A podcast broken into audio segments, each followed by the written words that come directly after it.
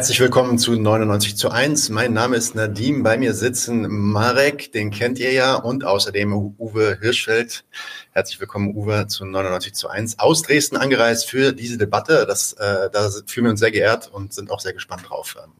Worum es jetzt heute geht, äh, darüber reden wir gleich. Aber vielleicht erstmal eine Kurzvorstellung für Uwe. Uwe wurde geboren 56 in Kassel ähm, und hat Kriegsdienst verweigert, hat danach äh, studiert 1977 bis 87, nämlich äh, Deutsch- und Gesellschaftslehre auf Lehramt an der Universität Bielefeld und Sozialpädagogik an der Gesamthochschule Kassel. Ja, 1990 äh, wurde er in Politikwissenschaften promoviert, war 1992 bis 20 dann auch ja, Professor politische Theorie und Bildung an der Evangelischen Hochschule in Dresden. Er arbeitet zu, er arbeitet zur politischen äh, Theorie, soziale Arbeit und Erziehung, Hegemonietheorie, Kulturpädagogik und Hochschuldidaktik. Und dann in seiner Rente als Rentner ist er im Bereich kritischer politischer Bildung engagiert, im Zuge dessen wir auch in Kontakt mit ihm getreten sind. Fabian hat ein tolles Interview mit ihm gemacht.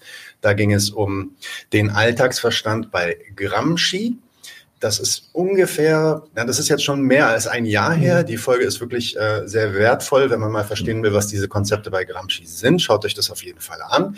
Und daraufhin haben Marek und ich, weil wir äh, nicht ganz einverstanden waren mit einigen der theoretischen ähm, Aussagen, die dort getroffen wurden, äh, haben eine, ja, eine Antwortfolge drauf gemacht, auch mit einer gewissen Kritik. Und daraufhin äh, ist dann Uwe mit uns freundlicherweise in Kontakt getreten und hat direkt angekündigt, lass uns das doch mal debattieren. Dann haben wir es jetzt schon seit fast einem Jahr probiert. das hat sich dann immer wieder mal verschoben aus unterschiedlichsten Gründen.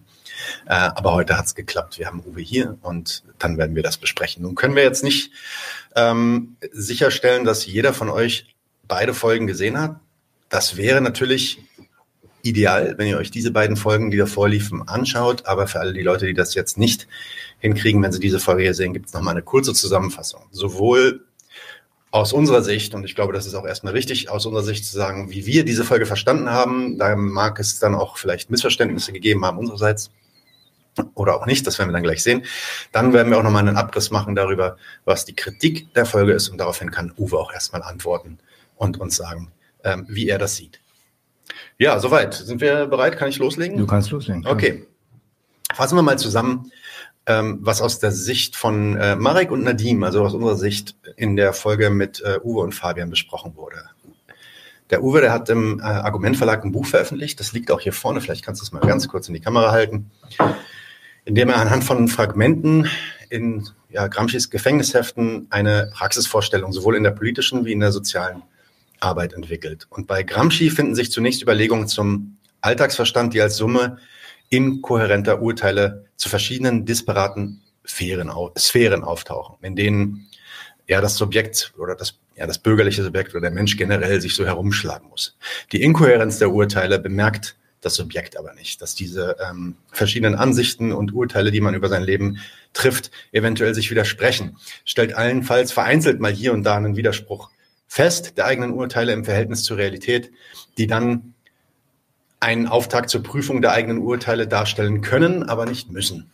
Davon ausgehend kommt jetzt die Philosophie der Praxis ins Spiel, sowohl bei der Kohärenzarbeit eine Hilfestellung zur Selbsthilfe geben und durch solidarisches Handeln ähm, flankieren, äh, weil auch ein kohärenter Verstand hilflos in den übermächtigen gesellschaftlichen Verhältnissen verbleibt.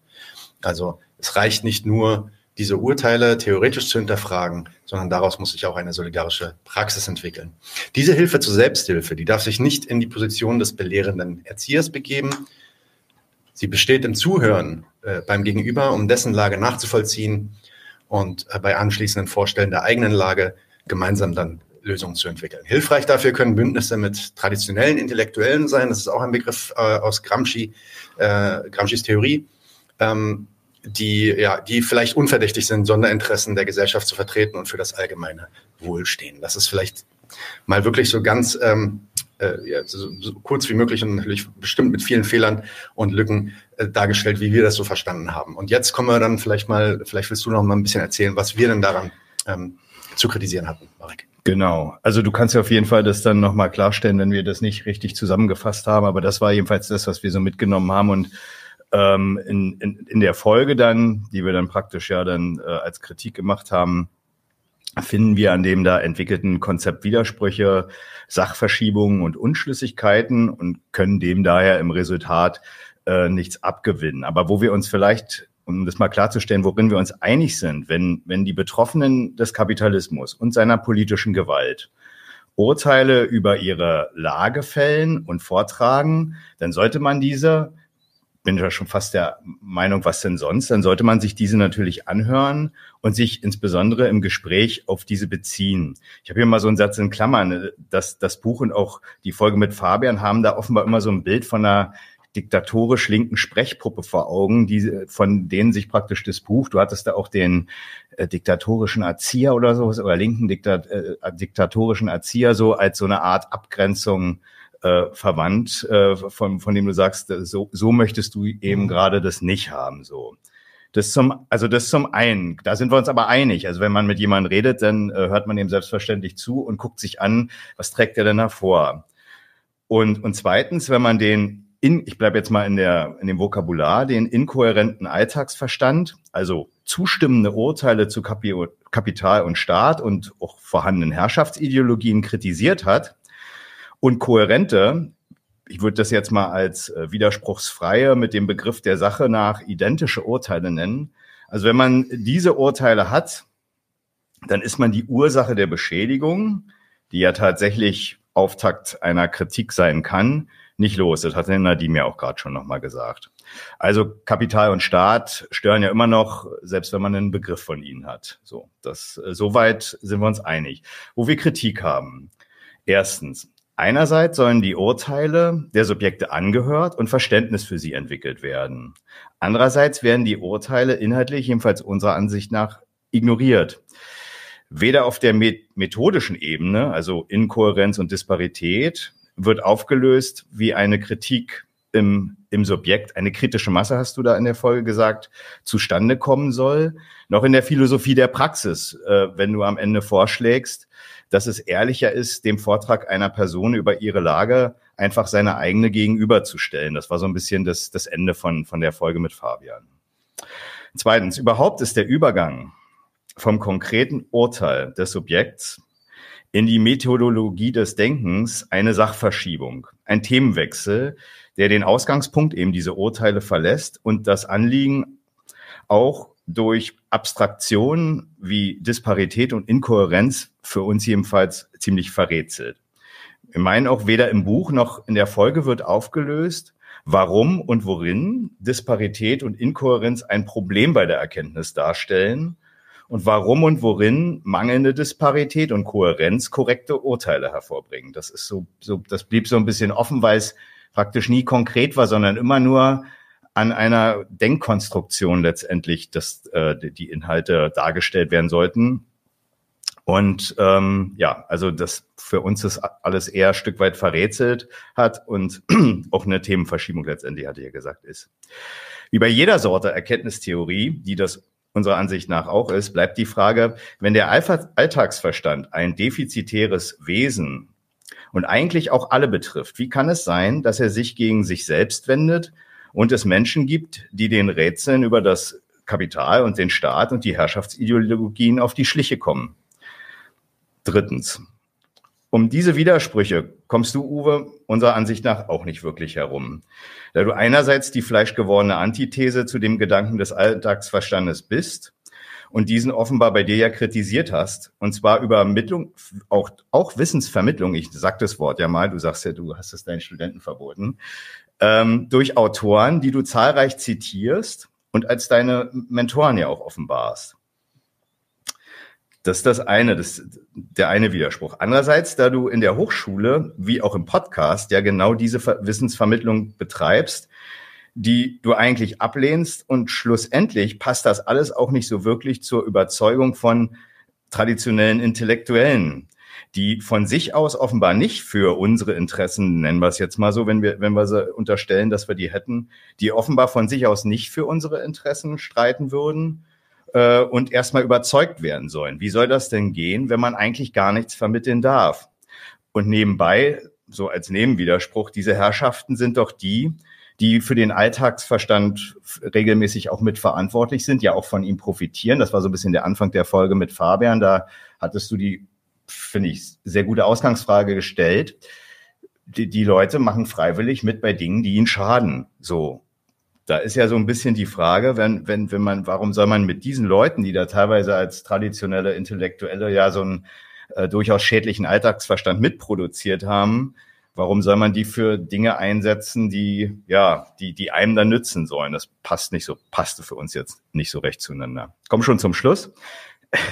In der Konsequenz sind wir dann zu dem Ergebnis gekommen, dass man nicht drum herum kommt, das haben wir ja auch in der Folge dann so vorgetragen, mit den Leuten in einen Streit zu gehen. Ja, Wissen zu vermitteln, was du jetzt erstmal den Studenten, ich hatte schon den Witz nochmal gemacht, der verboten hast. Ein für uns erneuter Widerspruch, denn dieses Wissen, diesen kategorischen Imperativ, ähm, praktisch nicht Wissen zu vermitteln, sondern Hilfe zur Selbsthilfe, sagen wir mal so, vielleicht kurz zusammengebrochen ähm, zu geben. Das willst du ja den Studenten dann schon vermitteln. Recht geben wir dir aber, äh, dass es wirklich saublöde ist, den Leuten bezugslos irgendwas vom Adorno zu erzählen. Das war so ein bisschen das Beispiel äh, mit Fabian und die eigenen Urteile auch stets einer selbstkritischen Prüfung zu unterziehen. Das hast du in deinem Buch auch, auch geschrieben. Das, auch, das stimmt auch. Aber genau dafür sind doch diese Streits mit den Leuten und Genossen doch gerade gut geeignet. So, das war's. Das wäre es dann eigentlich schon von unserer Seite als Zusammenfassung und dann würde ich jetzt einfach Uwe äh, die Bühne geben und das Wort geben, bitte. Äh, und da kannst du dich jetzt wirklich austoben, weil wir haben ja eine ganze, wir haben ja eine ganze Stunde dazu erzählt damals oder mehr als das. Insofern mach, rede ruhig, was du möchtest. Ja. Also toben muss ich gar nicht. Ich danke euch erstmal für die Einladung. Ähm, manches in der Folge, wo ihr Kritik an mir formuliert habt, war sehr scharf, war manchmal auch ein bisschen unfair, aber das ist aus der Diskussion heraus, aus der Dynamik geboren. Das kann ich durchaus akzeptieren. Äh, ich glaube, es gibt mehrere große Missverständnisse, äh, die ich gern aufklären möchte. Ich fange mal sehr allgemein an. Ich war eingeladen, über den Alltagsverstand mit äh, Fabian zu sprechen. Äh, ich war nicht eingeladen, um über Hegemonie, um politische Staatstheorie, um äh, Strategien und Taktiken im Klassenkampf, um sozialistische Positionen, um äh, wissenschaftliche Erkenntnistheorie oder sowas zu sprechen, das hat zwar auch alles Zusammenhänge zum Alltagsverstand, aber das war nicht eigentlich mein Fokus, sondern mein Fokus, zu dem ich eingeladen war, war der Alltagsverstand als etwas, was insbesondere im Bereich der Bildung, der politischen Bildung und da komme ich nun mal her, auch der sozialen Arbeit eine Rolle spielt. Man kann seinen 30 Jahre ausgeübten Beruf nicht völlig äh, ignorieren du sprichst auch immer von Urteilen, wo ich noch nie ja, ja. von gesprochen habe. Okay. Das passiert. Ist, ist überhaupt kein Problem. Ja. Ne? Was ich vielleicht hätte deutlicher machen müssen, oder auch Fabian in der Einleitung, der Alltagsverstand ist innerhalb der Theorie von Gramsci ein einziges Moment. Alle anderen Dinge des Marxismus spielen natürlich weiter eine Rolle. Also die Ideen und Überlegungen zum Alltagsverstand ersetzen überhaupt nicht die Kritik der politischen Ökonomie. Sie ersetzen nicht eine staatstheoretische Auseinandersetzung. Sie ersetzen nicht äh, Überlegungen zu Geschichte, zu, zu Gewalt und Herrschaft. Äh, ich hatte eingangs ja gesagt, äh, es hat was mit dem, der Zivilgesellschaft zu tun und wie sozusagen die Strategien der Herrschenden eben bei den Einzelnen dazu kommen, dass die sich einordnen, anpassen, mitmachen, obwohl es gegen ihre Interessen ist. Es gibt natürlich auch mal die andere Seite, wo mit Gewalt geherrscht wird. Also wo die Panzer rollen und die Gesetze sind und sowas. Das wird ja alles nicht geleugnet und verschwindet auch nicht, sondern der Alltagsverstand und das Konzept ist ein ganz bestimmter Aspekt davon, der das andere aber nicht zum Verschwinden bringt. Und das war so eins meiner Gefühle bei eurem Beitrag, mhm. dass ihr den Alltagsverstand und was ich dazu gesagt habe, immer schon als eine geschlossene, umfassende politische Theorie versteht. Das ist es gar nicht. Mhm. Ähm, da kann man vielleicht schon den zweiten Punkt dann anschließen. Äh, das war ja jetzt auch eben in deinem Beitrag, dass ich was gegen Streit hätte. Überhaupt nicht. Auch Gramsci nicht. Äh, auch da müsste man noch mal sagen, wenn man jetzt bei Gramsci genauer guckt und eben nicht nur den Alltagsverstand sich anguckt, sondern äh, was er an Phasen kultureller Entwicklung ausmacht, dann sagt er, Der erste entscheidende Schritt in der Emanzipationsbewegung ist der der kulturellen Unterscheidung. Also wo Gruppen anfangen zu sagen, hey, so wie ihr als Herrschenden uns haben wollt, so sind wir nicht. Wo sie sagen, hey, Black is beautiful. Wo sie sagen, wir machen unser eigenes Ding. Und das ist natürlich etwas, was mit Unterscheidung, mit Abgrenzung, mit Streit zu tun hat. Das verschwindet nicht durch Alltagsverstand und schon gar nicht durch das, was an bildungstheoretischen Überlegungen, an pädagogischen Überlegungen da ist. Nur was ich mehrmals auch gesagt habe, und da habt ihr natürlich recht, ich habe gesagt, das alleine reicht nicht. Aber ich habe nie gesagt, äh, wir brauchen keinen Streit mehr oder sowas. Natürlich müssen die Kämpfe geführt werden. Natürlich müssen linke Bestrebungen Positionen definieren, hm. müssen ihre Argumente vortragen, müssen widersprechen, müssen versuchen, diese Argumente auch durchzusetzen. Aber in einem pädagogischen Kontext ist das alleine nicht ausreichend. Sondern beim pädagogischen, beim politischer Bildung muss ich erstmal gucken, welche Vorstellungen haben die Leute, mit denen sie in der Wirklichkeit durch ihr Leben kommen. Wenn ich mit ganz normalen Leuten rede, also Streit unter politischen Engagierten ist immer noch mal was anderes. Klar, ja. Aber wenn ich äh, irgendwie in der Nachbarschaft über den Zaun hinweg mit jemandem quatsche, der sich für Politik seiner Meinung nach überhaupt nicht interessiert, dann brauche ich ihm nicht mit Programmen kommen, sondern dann muss ich ihn damit ansprechen, dass ich höre, wie er sein Leben bewältigt, welche Schwierigkeiten es dabei gibt, welche Vorstellungen er sich davon macht. Und dann kann ich anfangen zu entwickeln mit ihm gemeinsam, nicht indem ich ihm schon die Lösung sage, sondern mit ihm gemeinsam, wie kann man denn da was anderes machen? Das vielleicht nur mal so überhaupt nichts gegen Streit. Und Positionen entwickeln und vertreten und widersprechen ist sozusagen eine Vorstufe in der politischen Auseinandersetzung, die unverzichtbar ist. Warum eine Vorstufe, würde ich nachher auch noch mal ein bisschen ausführlicher erklären, mhm. aber ich lasse es jetzt erstmal dabei. Drittens, vielleicht ein bisschen allgemeiner noch formuliert.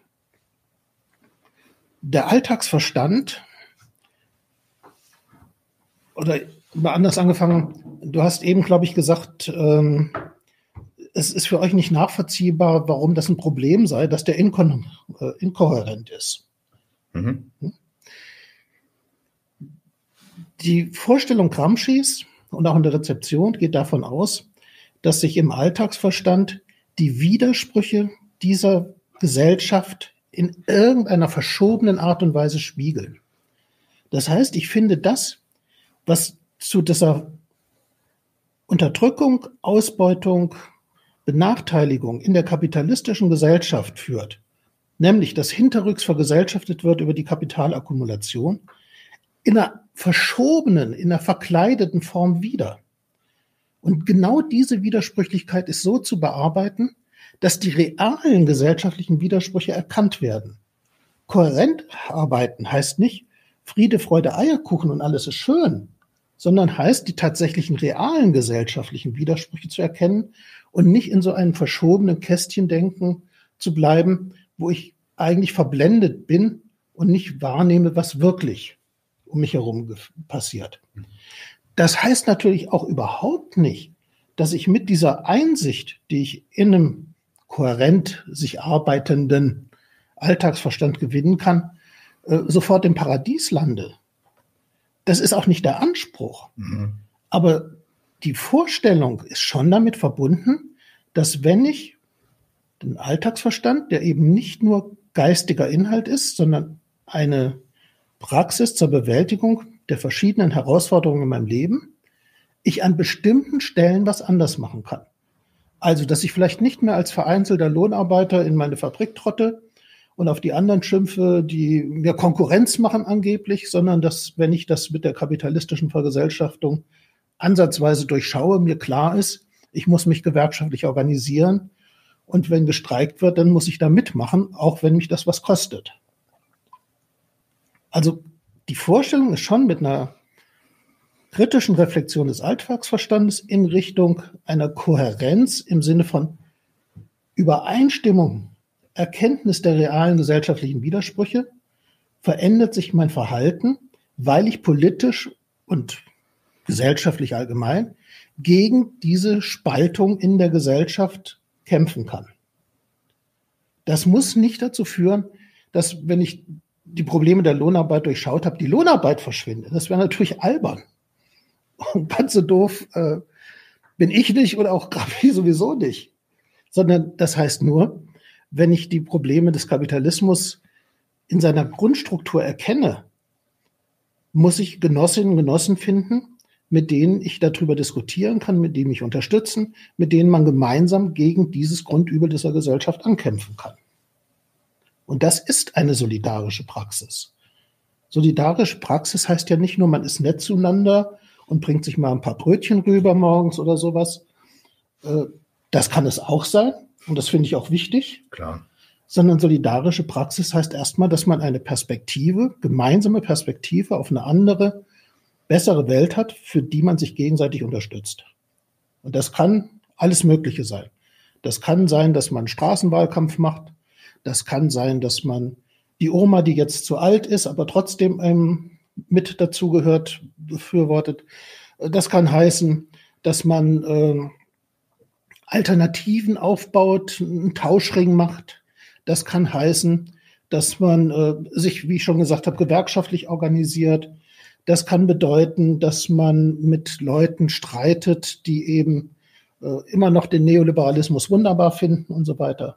Also das ist nicht Rückzug ins Private, sondern das heißt, eine kollektive Form von Handlungsfähigkeit zu entwickeln. Deswegen finde ich, ist eben diese Kohärenzarbeit, die die realen Widersprüche in den Fokus nimmt, durchaus zwingend und ist nicht so ein, so ein Weichspülen. Ähm, noch zu einer Bemerkung und dann halte ich erstmal die Klappe. Lass dir Zeit, ähm, kein Problem. Du hast gesagt, ähm, diese Vorstellung von Alltagsverstand äh, richtet sich ja auch gegen uns selber. Ich wäre oder Gramsci wären das fleischgewordene Antithese dazu. Mhm.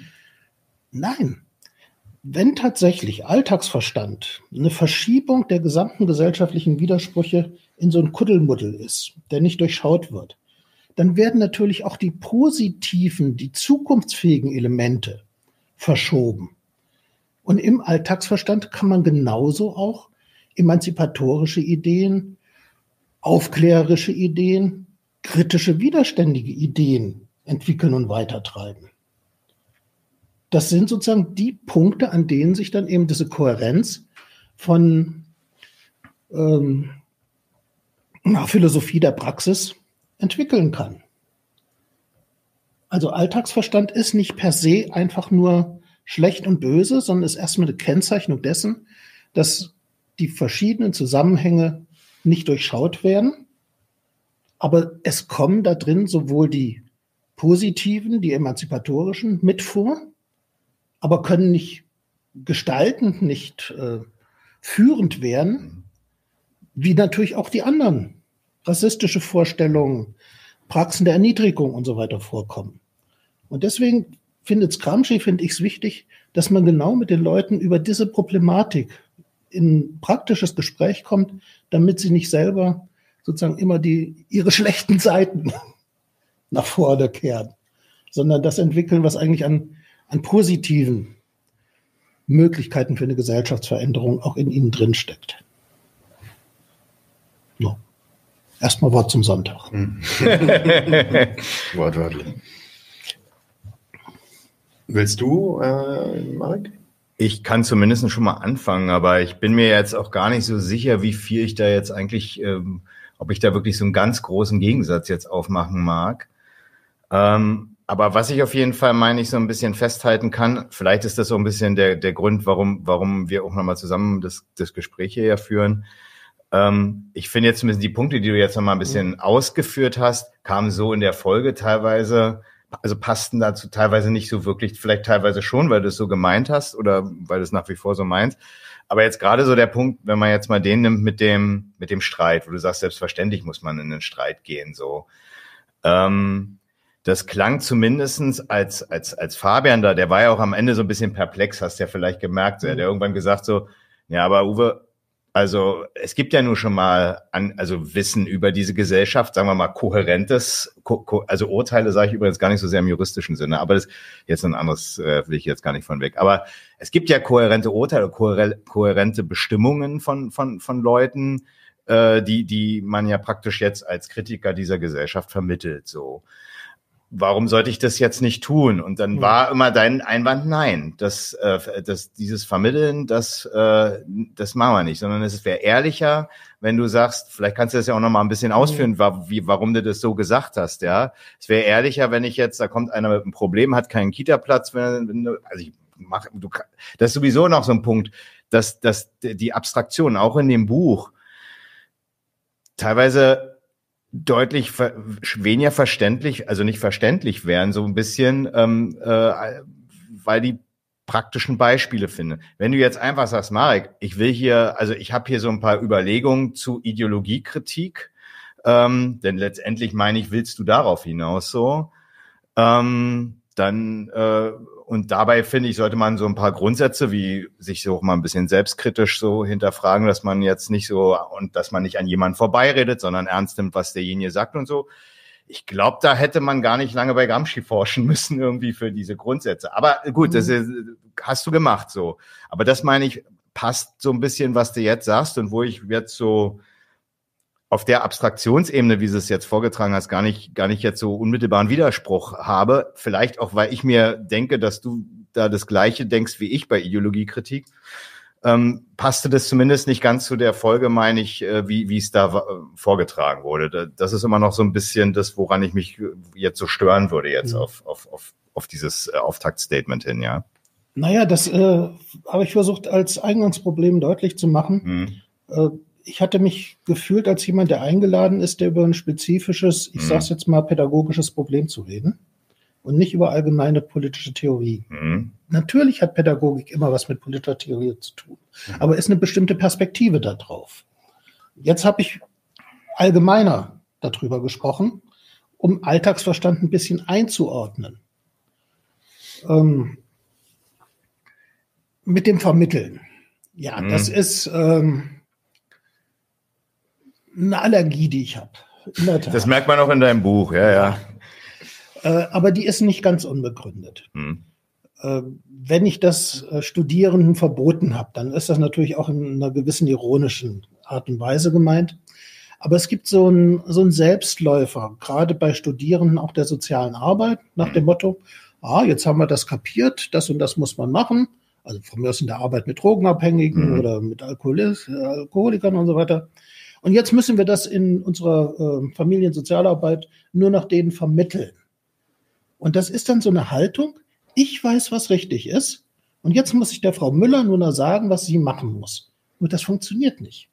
Weil Frau Müller steckt in solchen Problemen und Schwierigkeiten, wenn die nicht selber auf den Trichter kommt, was ihr weiterhilft. Dann ist das äußerlich, oberflächlich, belehrend und am Ende sogar noch kontraproduktiv, weil sie sagt, da ist nur dieser blöde Typ vom Amt, der mir schon wieder irgendwas beibiegen will.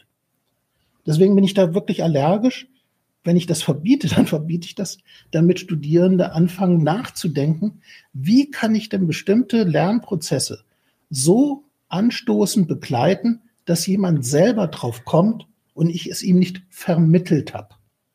In der politischen Diskussion, in äh, Debatten von Leuten auf einem Podium, da kann man das natürlich machen. Nur vermitteln, so von oben herab, in pädagogischen Situationen, finde ich, ist der äh, Tod im Topf. Weil es gegen antiproduktiv äh, ist einfach. Deswegen bin ich da ein bisschen allergisch. Mhm. Äh, es ist natürlich nicht nur etwas, was mit äh, den Situationen in der sozialen Arbeit zu tun hat. Wir können uns natürlich auch die Geschichte der sozialistischen Bewegungen angucken die von so einem gewissen Autoritarismus äh, und Belehrungsdenken ja. bis hin zur Erziehungsdiktatur in der DDR auch nicht ganz äh, fern waren. Ne? Also von, des, von daher wäre ich schon dafür, dass man eher erstmal diese Seite des äh, Bottom-up Lernens stark macht, äh, was ja nicht zwangsläufig dazu führt, dass äh, alle andere Formen des Lernens äh, obsolet werden und verschwinden. Ich finde es ja auch völlig richtig. Man kann ja auch sagen, aber das passiert meistens bei Leuten, die schon irgendwie politisch ein bisschen angefixt sind, die schon irgendwie was wollen, dass sie sagen, bring's mir mal bei. Erklär mir mal, wie das mit der Mehrwertproduktion ist. Hm. Natürlich kann man denen das dann vermitteln. Natürlich habe okay, ich versucht, ja. meinen Studenten die Kritik der politischen Ökonomie beizubringen. Aber das ist, taugt nichts für einen Anfang, wo Leute in ganz anderen Problemen befangen sind. Da müssen die erstmal auf so einen eigenen Dreh kommen, warum sie sich für die Welt interessieren sollten und Fragen stellen, die man dann beantworten kann. Ich glaube, ich habe das schon verstanden. Aber willst du erstmal machen? Ich glaube, ich würde da, würde da schon noch was, ich meine, da viele mir noch was Ich würde sagen, weil ich, ich will eigentlich einen Themenwechsel machen, ähm, nämlich zu diesem ersten Punkt zurück. Äh, okay, dann lass ich mal zurück erstmal. Ja. Uwe meinte, dass es nur, ähm, dass er nur über den Alltagsverstand sprechen wollte und gar nicht über die große politische Theorie. Ähm, aber deswegen will ich den jetzt erstmal noch nicht machen, sondern lass uns so. erstmal bei dem Thema bleiben und dann machen wir das vielleicht fertig. Ja, okay. Ne, ich, also ich bin mir, also wenn du sagst, du und ein Vergleich, also du machst da, meine ich, vergleichst da Beispiele, die nicht so richtig vergleichbar sind, meine ich, weil das Verhältnis, ich kann das tatsächlich mhm. auch so ein bisschen sagen, weil meine Frau Sozialarbeiterin ist so, also die, die arbeitet in, in einem bestimmten Bereich da. Das Verhältnis von solchen Personen zu ihren Klienten heißt das, meine ich, in mhm. der Sprache da, ne? Ähm, dass das von solchen Gegensätzen durchzogen ist, die genau zu solchen teilweise möglicherweise unüberbrückbaren ähm, Problemlagen, also wo der Sozialarbeiter kommt und autoritativ irgendwie sagt, hier, ich äh, habe jetzt äh, den und den Verwaltungsakt und muss jetzt so und so machen, vermittle ich dir jetzt mal. Und es dann teilweise auf den Bedarf ähm, der Betroffenen gar nicht passt, weil die erstmal, die haben ein Interesse, mhm. aber möglicherweise ist es gar nicht gesetzlich vorgesehen im, im Jugendhilferecht oder mhm. sowas, ja, so. Und dass man da dann immer so auf, auf Problemlagen äh, stößt und auch schwierig im Durchdringen, selbst wenn sich vielleicht manchmal sogar die Interessen vom Staat und von dem Betroffenen sogar deckungsgleich sind. Der Staat möchte ja, dass die Leute beispielsweise Hartz IV beantragen, wenn sie in der Lage sind, oder jedenfalls ist ja nicht so, dass er das äh, verheimlicht, dass mhm. es sowas gibt. Ähm, trägt es aber auch nicht gerade äh, auf dem Tablett voran. Nee, okay. klar, aber da, ja, hast, gebe ich dir recht, jetzt sagen wir mal, jetzt jeden einzelnen Mehrbedarf äh, steht jetzt nicht auf den Plakaten ja. hier, ne? Aber es ist jetzt nicht auch nichts, also es ist schon sowas, die Antragstellung ist ja durchaus erstmal gesetzlich vorgesehen und wird dann auch betrieben, wenn, und wird ja auch gesagt, dass man das machen kann. So, aber gut. Ähm, das ist eine Interessenlage, meine ich da, da, da ist der, der Grund, warum äh, man sich da möglicherweise nicht einigt, liegt in dem Gegensatz in der Regel zwischen der staatlichen Verwaltung dieser Betroffenen und den Interessen der Betroffenen. Wenn du allerdings in einer Debatte bist mit jemandem politischer Art, ähm, da ist doch, wenn, wenn derjenige meinetwegen vorträgt, äh, wir hatten ja das Beispiel irgendwie, äh, mein, mein ach, du, du hattest das Beispiel auch in, in der Folge gehabt, ne? Leute machen sich rassistische Urteile über, über die Welt. Ja. So, dann haben sie ja ein Interesse, einen politischen Gegenstand zu klären. Also es ist ja nicht so, dass man das mhm. erst noch irgendwie äh, wecken müsste. So, da, da ist doch gar nicht die Notwendigkeit, dass man die erstmal irgendwo hinkarren muss, ein Seminar oder eine Podiumsdiskussion oder irgendwas macht und dann, dann fängt man da an, politisch zu streiten. Aber wenn man jetzt selbst, wenn man in einer Kneipe ist oder auf der Straße bei einer Demo oder sonst was ähm, oder in einer Familie und man hat so eine Situation und da äußert sich jemand rassistisch und du willst, also dann, dann, dann, dann hörst du dem doch nicht erst zu, bis er seinen Rassismus, also hört, ich würde auch dem schon zuhören erstmal, aber ich würde zumindestens dann eben doch äh, gleich in die Kritik gehen und eben nicht, sagen wir mal, mich dann äh, erstmal zuhören und dann die, so, so ein bisschen wie du das zum Schluss mit Fabian war, so äh, die, die eigene Lage dagegen halten und dann darüber nachsinnieren. Du wirst den noch kritisieren, so. Und äh, da, da meine ich, passen, passen das, passt das Verhältnis von dem vorgestellten Beispiel von dir mit dem sozialen, mit der sozialen Arbeit und der politischen Kritik und dem Streit ähm, passt da, meine ich, nicht so richtig zueinander. Also so würde ich das jetzt erstmal. Mhm. Also Na, weiß ich nicht, ob ich das so direkt nachvollziehen kann, wie du das mhm. sagst. Äh, natürlich, wenn jemand rassistische Äußerungen tätigt in einem Kontext, wie du gesagt hast, Kneipe oder auf einer Demo, dann äh, ist dem zu widersprechen. Das ist aber auch keine pädagogische Situation. Klar. Äh, es ist was völlig anderes, wenn ich in der Familienhilfe eben wirklich mit Leuten, und ich weiß, ich werde mit denen ein halbes Jahr zusammenarbeiten müssen, mhm. bis die ihre Kinder nicht mehr benachteiligen oder ja. Ja, Kindswohlgefährdung ja? halt mal ja, vorbei ist. Ja, ja. Es muss ja nicht immer so weit gehen, dass man sie in Obhutnahme. Ja.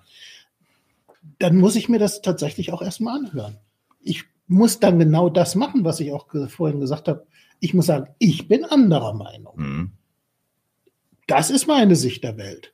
Aber okay, ich höre dir erstmal zu, weil du damit ja offensichtlich die Art und Weise, wie du dein Leben lebst, bewältigst. Es funktioniert nicht so ganz gut. Das hast du ja selber gesehen, sonst wäre ich nicht hier. Aber wir mhm. gucken mal, welche anderen Möglichkeiten gibt es denn und vor allen Dingen, welche anderen Möglichkeiten würdest du sehen? Und das ist jetzt der schöne Trick beim Alltagsverstand. Er ist eben nicht einfach nur dumm und falsch, sondern es steckt irgendwo an irgendeiner Stelle auch was drin, was sozusagen die Kraft geben kann, kritisch zu werden und über diese eigenen Borniertheiten und falschen Ansichten, die es auch gibt, hinauszugehen und die zu korrigieren. Also das finde ich ist einer der Vorteile dieses Konzept des Alltagsverstandes.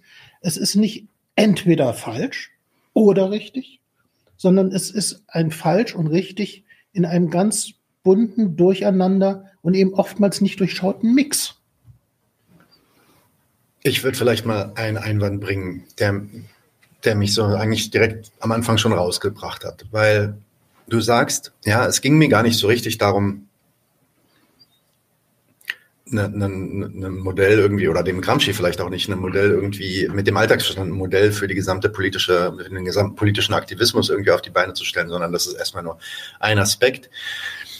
Und ähm, mit dem äh, wolltest du jetzt zum Beispiel nicht erklären, was ist die politische Ökonomie, was ist, was ist der Staat und so weiter. Jetzt sprichst du auch gerade sehr viel davon, dass ja, in der Sozialarbeit, das ist natürlich auch dein Feld, ähm, wenn, wenn, es, wenn das Ziel wirklich ist, wenn der Zweck quasi der Arbeit wirklich tatsächlich ist, den Leuten irgendwie äh, zu helfen, zurechtzukommen. Auch ja, zumindest. Ähm, dass da nichts bringt. Das ja übrigens, meine Eltern sind beide Sozialarbeiter. Ähm, das, äh, das ist voll davon. Eine Riesenfamilie von Sozialarbeitern. Das, das haben wir auch selber oft genug mitbekommen, dass es da einfach dann nicht hilft zu sagen, ja, füll doch hier äh, Hartz-IV-Antrag aus, dann kriegst du das schon. Äh, das ist, ist manchmal einfach nicht das Ding. Ne? Und dieses Hilfe zu Selbsthilfe-Ding, also ich meine, da will ich mich wirklich, da will ich mich überhaupt nicht aus dem Fenster lehnen, dass ich da irgendwie wüsste, was da praktisch ähm, äh, sinnvoller ist oder nicht. Ja, da, da bin ich dabei. Ich bin aber der Meinung, dass das nicht das trifft, was der Gramsci da eigentlich sagen will. Der Gramsci ist nämlich kein Sozialarbeiter. Stimmt. Der ist ein Kommunist. Ja. Und er stellt sich schon die Frage, ja, wie kriegen wir das hin, kommunistische, also diese Gesellschaft subversive, sub, äh, ja, unter, unterwandernde Gedanken oder meinetwegen, wenn man nicht unterwandern sagen will, kann man weiterentwickeln sagen oder so. Ja? Ähm, also der Herrschaft widersprechende Gedanken in die Köpfe der Leute reinzubekommen. Und das ist eine er Erkenntnistheorie, die ja, die sich auf einer, auf einer nicht inhaltlichen, sondern methodischen Ebene Gedanken darüber macht, wie kommt das eigentlich zustande, dass sich bestimmte Widersprüche, ähm, dass man die vielleicht nackt macht und, und anhand, anhand dieses Nacktmachens der Widersprüche sich dann auch bestimmte Klärungen ergeben, auf das dann hoffentlich ein revolutionäres Potenzial zustande kommt. Und vor dem Hintergrund, also wenn man, also vor dem Hintergrund würde ich dieser ersten Aussage, die, die du gebracht hattest, wo du meintest, ja, ich weiß, du willst nur über den Alltagsverstand reden, aber dass das nur der Alltagsverstand ist, würde ich da nicht, da würde ich nicht zustimmen. Das geht schon weiter, weil das hat Konsequenzen. Das hat Konsequenzen nicht nur, nicht nur für den Pädag auch nicht nur für den pädagogischen oder so, sozialarbeiterischen Umgang, mhm. sondern das hat Konsequenzen ähm, wenn man, wenn man, wenn man genau an solche Fragen stößt wie mit dem, mit dem Streit. Und da bin ich auch der Meinung, na gut, wenn es dann jetzt aber doch gestritten werden soll, wie du sagst, der Streit soll trotzdem sein, sagst du aber, das allein reicht nicht. Naja, ich sag mal so, wenn ich einen wir müssen ja nicht immer den, den moralisch bösen Rassisten irgendwie nehmen. Ja, man mhm. kann ja wirklich dann einfach mal einen Sozialdemokraten nehmen, den man versucht irgendwie davon zu überzeugen, dass das vielleicht nicht, ähm, lang, zumindest langfristig nicht das Ziel sein sollte, ähm, sondern dass, dass da noch mehr passieren muss. Ja, da muss ich mich schon mit dem hinsetzen, da muss ich mit dem zanken und da muss ich dem auch sagen, nee, das so wie du das machst, geht es nicht. Mach dir andere Gedanken und zwar, und dann muss ich ihm die Argumente bringen, muss ihm darlegen, wo seine Fehler sind, wo seine Widersprüche in der Ideologie sind. Und nochmal, der erste Kommentar, den Marek da auch gebracht hat, finde ich ganz wichtig. Natürlich ist es saublöde, das den Typen anzuschreien oder das mit einem Vorschlaghammer zu machen, dem nicht zuzuhören, den zu beleidigen oder wie du mhm. das vielleicht auch äh, empfunden hattest, äh, frech zu sein oder so. Kann, kann doof sein, ja. Das ist, also wenn es um eine Formkritik geht, da bin ich total bei dir. Und wir sind ja jetzt in diesem Podcast auch nicht dafür bekannt, dass wir uns um die Form keine Sorgen machen. Im Gegenteil, da sind wir sehr bedacht, dass wir mhm. da auch versuchen, irgendwie die Leute ähm, anzusprechen, dort wo sie sind, ja. Ähm, aber dass das Ziel schon ist, denen zu sagen, na guck mal, wenn du, wenn du glaubst, dass die Lohnarbeit eigentlich zu deinem Zwecke da ist, mach dir mal da andere Gedanken. Das ist äh, ohne, für mich ohne Frage. Ne? Und dass das auch nicht ohne, ohne, einen, ja, ohne einen Streit geht oder zumindest eine Kritik, ein Angreifen, wirklich ein Angreifen von diesen Ideen, von den falschen Ideen, von den Verblendungszusammenhängen, wie du gesagt hast. Max würde vielleicht auch die Fetische sagen und so. Ne?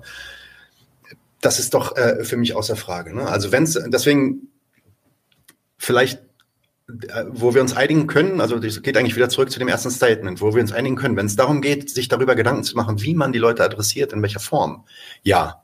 Aber wenn es tatsächlich darum geht, irgendwie ähm, zu sagen, naja, Wissens, also die Verblendungszusammenhänge, die fallen eigentlich nur zusammen, wenn äh, die Person das selber irgendwie auf die Beine stellt. Im Sinne von, man darf dir eigentlich gar nichts sagen, man darf dir nichts vermitteln, hast du jetzt auch schon längst ähm, abge abgestritten ist. Ich drehe mich im Kreis. Ähm, aber da würde ich dann sagen, das ist das, wo wir, wo wir gegen gewertet haben. Und wo wir ganz ehrlich, als wir die Folge gesehen haben, auch so ein bisschen dachten so, okay, warum machen wir dann eigentlich den ganzen Kram, den wir hier machen, so, wenn man, äh, wenn man das nicht mhm. soll, ne? Wenn man Leute nicht angreifen soll in ihren Ideen. Und damit ja, meine ich nicht mal nur die mhm. Rassisten, ne? Also ich meine jetzt auch nicht die bösen Faschisten, dass man die irgendwie angreift und anschreit und so, mhm. sondern ja, aber ich glaube, an der Stelle liegt eben wirklich dieses Missverständnis. Äh, äh, du hast recht. Äh, das Konzept des Alltagsverstandes ist nicht einfach ein isoliertes, in sich abgeschlossenes, sondern es hat natürlich mit allen anderen Vorstellungen von Hegemonie und von Klassenkampf und von Philosophie der Praxis und Sozialismus mit zu tun. Aber ich habe aus der Perspektive des Alltagsverstandes hier gesprochen. Ich habe nicht aus der Perspektive beispielsweise des kollektiven Intellektuellen, des neuen Fürsten, wie Gramsci die kommunistische Partei nennt, gesprochen. Das ist natürlich eine ganz andere. Ich bewege mich eigentlich bei dieser Frage des Alltagsverstandes in einer, ich sage es mal in Anführungsstriche, noch vorpolitischen Ebene. Also da, wo Leute eher sagen, ja, Politik interessiert mich nicht, was hat das mit mir zu tun, die da oben sollen sie ruhig mal machen eben genau die, wo sie sich in die herrschenden Verhältnisse einfügen und anpassen und mitmachen. Und da rauszukommen, da sozusagen einen Moment der Politisierung zu ermöglichen und andere Ideen praktisch werden zu lassen, wie man sich in dieser Welt verhalten kann und für sich besser und für die Welt besser verhalten kann. Das ist das Moment, wo sich das mit dem Alltagsverstand drin bewegt wenn ich äh, irgendeinen Politiker einlade und mit dem spreche, da interessiert mich dem sein Alltagsverstand einen Scheißdreck. Und seine Familienverhältnisse oder sonst was, das ist überhaupt nicht Sache, um die es geht. Aber da diskutiere ich auf einer politischen Ebene. Und genauso muss eine politische Partei oder Bewegung auf der politischen Ebene arbeiten. Das ist gut, wenn sie sich Gedanken über den Alltagsverstand macht, weil sie dann auch vielleicht besser in der Lage ist, die mit anzusprechen, die eben noch nicht politisch sich engagieren und irgendeine Art und Weise das für sie als bedeutsam erleben. Also die äh, Rosa Luxemburg, äh, Rosa Luxemburg hat mal formuliert, Politik muss so gemacht werden, dass sie den einfachen Leuten Lernmöglichkeiten gibt. Das ist damit eigentlich gemeint. Mhm. Leute, die schon politisch engagiert sind und auch wenn sie auf der anderen Seite engagiert sind oder nur Differenzen zu dem haben, was ich habe, da brauche ich mich nicht um den Alltagsverstand kümmern. Da kommt es drauf an, mit welchen Positionen, mit welchen Argumenten, mit welcher Strategie ich mit denen arbeite. widerspreche, auch ab und zu zusammenarbeite, Kompromisse bilde. Das ist eine Frage von Taktik und Strategie und alles Mögliche. Aber wenn ich aus der Perspektive des Alltagsverstandes drauf gucke, dann gucke ich auf die Leute, die eben noch nicht politisch diskutieren. Okay. Und das wäre sozusagen mein Wunsch, dass man jetzt nicht das, was für dieses, ich sage es nochmal in Anführungsstrichen, vorpolitische Feld, mhm. dass man das nicht als äh, das Ganze nimmt und sagt, na, das gilt natürlich dann auch für die Auseinandersetzung mit einem Sozialdemokraten, der irgendein Parteiamt schon hat oder sonst irgendwas. Ja, aber ist es, ist es denn so, ist es, also das meine ich jetzt auch nicht despektierlich, aber ist es wirklich so banal, dass man sagt, naja, wenn du Tante Emma oder deine Nachbarin oder deinen Nachbarn anstoßen willst, vielleicht ihnen an, ja, irgendwie zukunfts, äh, äh, zukunftsweisend irgendwie vielleicht äh, dazu befähigen willst, auch in deiner kommunistischen mhm. Bewegung teilzuhaben, ja, dann muss ich ihn erwischen bei den Themen, die ihm, die ihm wichtig sind die ihn beschäftigen, die ihm mhm. vielleicht Schmerzen bereiten, die ihm Probleme mhm. machen. Und anhand dessen, also wenn jetzt zum Beispiel meine Nachbarin äh, ist tatsächlich so, äh, treffe ich regelmäßig in der U-Bahn, äh, sucht durch die Mülltonnen und äh, sucht sich Pfandflaschen, damit sie wahrscheinlich noch ein bisschen zurechtkommt, ähm, mhm. um ihre Miete zahlen zu können. So, dann könnte ich die zum Beispiel erwischen, indem ich erstmal ähm, ja, ihr zuhöre und sage, was ist denn dein Problem, wie geht's dir? Und so, kann ich dir irgendwie helfen, eine gewisse, eine gewisse Connection erstmal herstellen. Und dann anhand dieses Problems, das sie hat, sagen wir, sei die Miete, ähm, versuchen auf den Trichter zu kommen, guck mal, diese Welt, so wie die eingerichtet ist, ist ja eigentlich gar nicht für dich eingerichtet, sondern die ist für jemanden eingerichtet. Ist es wirklich oder steckt da noch mehr hinter? Ist es wirklich so banal, dass man einfach sagt, na, wenn du die Leute kritisieren willst, beziehungsweise wenn du denen helfen willst, Sachen über die Realität zu lernen und diese Verblendungszusammenhänge zu lösen, dann macht es anhand, den, anhand der Probleme, die die auch beschäftigen. Ist es das, diese Kohärenzarbeit, oder steckt da noch mehr hinter? Weil für mich sind diese ganzen theoretischen Kategorien, die du aufgemacht hast, die waren, haben sich so angehört, als ob da noch mehr hintersteckt. Nämlich im Sinne von, da, da entsteht fast wie so ein kleiner Automatismus, dass äh, wenn man, wenn, ne, also wenn diese, wenn diese Widersprüche, wenn man auf diese Widersprüche hinweist, dann macht das meine Nachbarin schon von allein. Und da würde hm. ich sagen, nein, da gibt es keine, da gibt es gar keine Notwendigkeit ne, für. Ja. Also der, die Schlüsse, die man daraus zieht, die können in alle Richtungen gehen. Es gibt keinen Automatismus und es gibt auch keine Garantie, dass das funktioniert.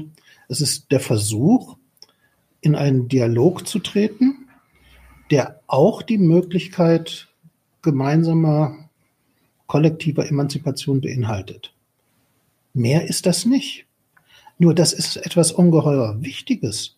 Also wenn wir uns angucken, äh, in der Bundesrepublik, weiß nicht, 80 Millionen Einwohner haben, äh, wie viel hunderttausend oder Millionen können wir irgendwie als sich für Frieden, für Gerechtigkeit, für sozialistische Ideen engagierend hm. sehen? Ein Bruchteil.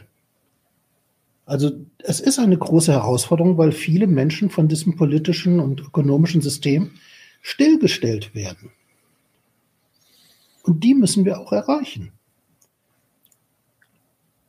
Das schließt Klar. alles andere, was man machen muss, mit ein. Und es sagt nur, das ist zusätzlich, nur das ist eine gewaltige Aufgabe, weil es so viele sind. Und es ist auch nicht nur, um Himmels Willen, äh, eine Aufgabe, die man pädagogisch lösen könnte, sondern es ist natürlich in erster Linie eine politische Aufgabe, dass die Politik von linken emanzipatorischen Bewegungen, Parteien, Organisationen genau diese luxemburgischen Lernmomente bietet, wo man dann auch wieder in der pädagogischen Interaktion beim Gespräch mit dem Nachbarn über einen Zaun anknüpfen kann. Also man kann nicht als Einzelner im Gespräch mit dem Nachbarn äh, sozusagen den revolutionären Pfad äh, gemeinsam sich erarbeiten, wenn es nicht auch eine soziale Bewegung gibt, an die man sich anknüpfen kann. Ja. Deswegen ist dieses ganze bildungspolitische, politischer Bildung, kritisch-politische Bildung, ist ohne die Entwicklung einer politischen, sozialen Bewegung völlig hilflos. Naja, irgendwann gab es ja die Bewegung nicht, beziehungsweise sie gibt es ja jetzt nicht. Ähm, mhm. Oder mag es vielleicht jetzt nur in, in, Kinderschuhen geben. dann sitzen dann halt nur ich und mein Nachbar da und haben gesagt, ja, okay, wir haben jetzt die Sache durchblickt und dann merken wir, hm, okay, wir können aber gar nichts dran ändern. Das war ja auch so ein bisschen, fast so ein bisschen der, der Vorwurf, den ich aus dieser Folge und auch aus dem Buch so ein bisschen rausgehört habe, an diese Idee, dass man einfach nur die theoretische Arbeit, die theoretische Aufklärungsarbeit quasi betreibt. Das ja an der Praxis ist da noch nichts, hat sich da noch nichts geändert. Das heißt, die, die meine Nachbarin muss dann immer noch zur U-Bahn, um, um die Klar. Flaschen aus dem Müll zu holen. Ja. Ähm, und das ist, dass das dann aber als Vorwurf gegen die gegen die Theorie oder die Theoriearbeit geht, das ist das, wo, wogegen wir uns da auch so ein bisschen gewehrt haben, weil das ist doch eigentlich dann eigentlich nur der Moment, wo wir beide dann zusammensitzen, ich und meine Nachbarin, und sagen, naja gut, wenn das die Einsicht ist, na, dann bedeutet das, ist, dass wir jetzt noch mehr Leute brauchen, dann lass uns mal zu dem nächsten Nachbarn gehen und den nächsten ansprechen. Genau, dass es da einen ne? Nachbarschaftstreff gibt, dass es da eine Unterstützung gibt, dass man dieses machen kann. Genau, oder, oder sie ist vielleicht dann, weiß ich nicht, sie, die, nach, die dritte Nachbarin ist Sozialarbeiterin und die macht das dann in ihrer Sozialarbeit oder so, ja. Also ich meine, wo man die Leute agitiert gegen, gegen den Laden, mhm. dann ist ja äh, so, sollten ja eigentlich keine Grenzen gesetzt sein. Ja? Ähm, mag, mag dann vielleicht Orte geben, wo das nicht so wirkungsvoll ist. Wenn man, wenn man das bei der Polizei macht, kriegt man irgendwie vielleicht mehr Stress, als wenn man es in einer Gewerkschaft macht. So, ja? Aber das sind doch dann alles eher so fast schon taktische Erwägungen und gar keine, ja, also für mich sind das auch gar keine, ja, eigentlich inhaltlich strategischen Erwägungen. Naja, das ist, ist schon richtig, was du sagst. Wenn wir, wenn wir das erreichen wollen, was wir erreichen wollen, dann müssen wir mehr Leute werden. Und da können wir uns dann darüber Gedanken machen, wie wir die Leute angreifen, wie wir die Leute ähm, erreichen, sorry, nicht angreifen, erreichen. Und die äh, davon überzeugt kriegen von, von, von der Realität überzeugt kriegen quasi eigentlich. Ja, ähm, ja ich äh, kann das durchaus verstehen, wenn du sagst, das ist eigentlich banal. Mhm. Ist es in gewisser Weise auch. Aber es ist eine Banalität, die sich in einem finde ich, überzeugenden gesamtgesellschaftlich-theoretischen Zusammenhang bewegt. Also ich sage diese Banalität, hör doch mal deinen Nachbarn zu, sei doch mal nett, überleg mal mit dem, guck mal, ob er gemeinsam was machen kann. Nicht einfach nur als eine moralische Forderung ja, an ihn, ja, sondern ich kann über die Hegemonietheorie sagen, dass eben diese Alltagsverstände, die zur passiven Eingliederung führen, etwas Herrschafts Grundlegendes sind und kann sie verknüpfen mit einer Gesellschaftstheorie, mit, mit einer Staatsanalyse. Das muss ich natürlich den Leuten nicht erzählen. Das ist ja gar nicht das, was sie bewegt und das, was für mich wichtig ist. Aber ich finde, und an der Stelle bin ich dann eben doch Sozialwissenschaftler, äh, für mich ist Gesellschaftstheorie schon etwas, was in sich kohärent zusammenhängt, das Denken von Individuen, Subjekten, Gruppen, Kollektiven in der gesellschaftlichen Reproduktion erfassen muss. Also nicht nur einfach mit so einem individuellen Appell und sei mal nett und sowas, mhm. sondern was einen Zusammenhang zwischen den verschiedenen Formen, in denen Gesellschaft sich reproduziert, herstellt. Und das ist der Vorteil von diesem Ansatz Gramsci's, dass er das eben über Hegemonie, über Staatstheorie leistet. Und ich finde, es ist praktisch, weil es eben, äh, auch wenn es im Einzelfall dann banal ist, eine Ansatzmöglichkeit bietet, die aber weiterentwicklungsfähig ist und die natürlich, wenn man das jetzt unter erziehungswissenschaftlichen, bildungstheoretischen äh, Gesichtspunkten sich anguckt, auch nochmal eine ganze Menge äh, Kritik an den herrschenden Bildungstheorien und äh, pädagogischen Vorstellungen beinhaltet. Also wenn ich mir normale politische Bildung angucke, dann ist die genau nach diesem Motto. Äh, wir als äh, Konrad-Adenauer-Stiftung oder Friedrich-Ebert-Stiftung oder Böll oder sowas, wir wissen, was richtig ist, mhm. weitest irgendwie am Programm orientiert. Und jetzt bieten wir den Leuten an, das beizubringen. Kann man machen, bitteschön. Vor allen Dingen die CDU soll das ruhig machen. Nur wenn man was verändern will, dann muss man in einen Dialog mit diesen Leuten kommen. Für eine Linke ist es eben keine Perspektive in der politischen Bildung einfach nur zu belehren. Das muss man, wenn man es theoretisch dann erfassen will, nochmal ganz anders auch diskutieren. Da entwickle ich ja hier zum Beispiel in meinem Buch den Begriff des meutischen Moments. Mhm. Also wo Didaktik nicht nur etwas ist, wo der Lehrende Lernen bestimmt, sondern wo der Lernende seine eigenen Lernprozesse bestimmt. Das ist dann nicht mehr banal. Das ist erziehungstheoretisch schon äh, eine wichtige Kategorie. Aber für das Passieren im Alltag, für das Beispiel, unser Gartenzaun, da sind die Dinge eigentlich ganz banal. Und das finde ich ist die große Chance. Jeder kann Aufklärung machen, jeder kann einen Beitrag auch in die Richtung leisten. Hm. Ich, also, darf ich? Mach mal, mach mal. Okay. Also mir, geh nochmal, okay, ist auch echt blöd, ja, jetzt, wir beide können so in Ruhe äh, jeweils denken, aber du, du sagst einfach, wenn du auch mal irgendwie eine Pause brauchst oder so. Also, ich rede dann einfach mal selber. ja. So, also genau, ich will nochmal zum Alltagsverstand zurück. Da sind mir nochmal so drei Sachen jetzt, die du gerade ähm, zuvor noch gesagt hattest, also vor deinem letzten Beitrag, ähm, sind mir da aufgefallen, die, ich meine, die passen nicht so richtig zu dem, was du wiederum grundsätzlich davor ausgeführt hast. Also zum einen hast du ja eine Unterscheidung gemacht zwischen, sagen wir mal, dem, bleib jetzt mal bei dem Nachbarzaun, zu, zu dem Gespräch relativ zu einem Sozialdemokraten. So wie ich dich verstanden habe, wie, wie ich es aber auch, wie ich es auch sogar mhm. nachvollziehen könnte, betrifft ja der Alltagsverstand wirklich erstmal alle. Also, ja. ne, also Ideologien, ähm, Zustimmung zur Herrschaft, Zustimmung zu den äh, grundsätzlich zu der grundsätzlichen Ordnung, wie sie hier äh, stattfindet, egal wie schädlich sie einem gegenübertritt. Und äh, damit gehen erstmal sehr viele Gesellschaftsmitglieder um. Und das ja, Darf ich an der Stelle nur ganz okay. kurz unterbrechen? Weil mhm. Da ist sozusagen wieder ein Kurzschluss drin. Okay. Alltagsverstand heißt nicht automatisch Zustimmung. Ja, es ist auch nicht nur Ideologien und es ist auch nicht nur falsche Vorstellungen, sondern es ist es wirklich so alles, Richtiges was, sein. kann auch Richtige sein. Also okay. auch ich habe einen Alltagsverstand, ich unterstelle dir mhm. auch einen. Gehe jetzt mal aus, ja. Äh, nur bei uns ist er anders strukturiert. Das ist, wie du deinen Alltag bewältigst, ja. was du für, für Vorstellungen und ja. nicht nur für Vorstellungen, sondern auch für Praktiken genau. äh, die entwickelst. Ja. So. Ja. Okay, ähm, aber betrifft erstmal alle. Okay, mhm. aber dann ist es doch im Prinzip auch, also und da gibt es Inkohärenzen. Das heißt, also, ich glaube, und dann kommt dein Punkt auch wieder. Da, gibt, dann, da kann es dann diese Widersprüche geben von Sachen, wo man sagt, zum Beispiel, ich bin Nationalist, ich denke, ich, ich lebe in einem Deutschland, das nur für mich gemacht ist, und dann merke ich, ich komme aber im Monat überhaupt nicht über die Runden. Das ist doch ein Widerspruch. Ja, ist klar, so. aber, aber der, aber, aber jetzt, ähm, also der, ich sag's jetzt mal, ein politischer, ein Kritiker der politischen Ökonomie, der drei Sätze, die schlau sind oder ein ganzes Kapitel über die Mehrwerttheorie schreibt. Das ist doch kein Alltagsverstand, jetzt so verstehe ich dich mehr, das, sondern das ja. ist das auch, ja? ja. Okay. Das ist sozusagen ein Bereich des Alltagsverstandes, wo er sich eben mit politischer Ökonomie beschäftigt hat. Mhm. Äh, andere Leute, die vielleicht auch Alltagsverstand haben und über Wirtschaft nachdenken, äh, glauben, das Geld arbeitet alleine.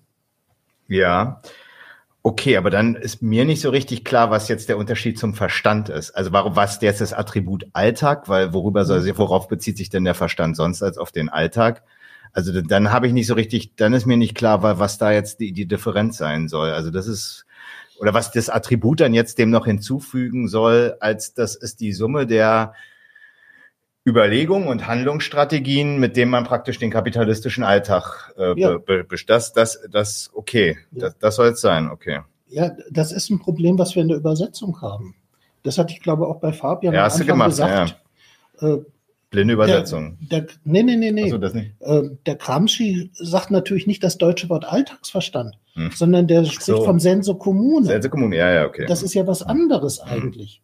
Aber dann ist Gramsci das erste Mal in Deutschland übersetzt worden von Christian Riechers, der das alles nur, also er fand es irgendwie spannend, aber es ist idealistisch. Er ist Kritiker von dem, das weiß ich. Ja, ja. aber hat Wichtiges getan, weil er sozusagen den ersten Band mit Übersetzungen ah, okay. geleistet hat. Mhm.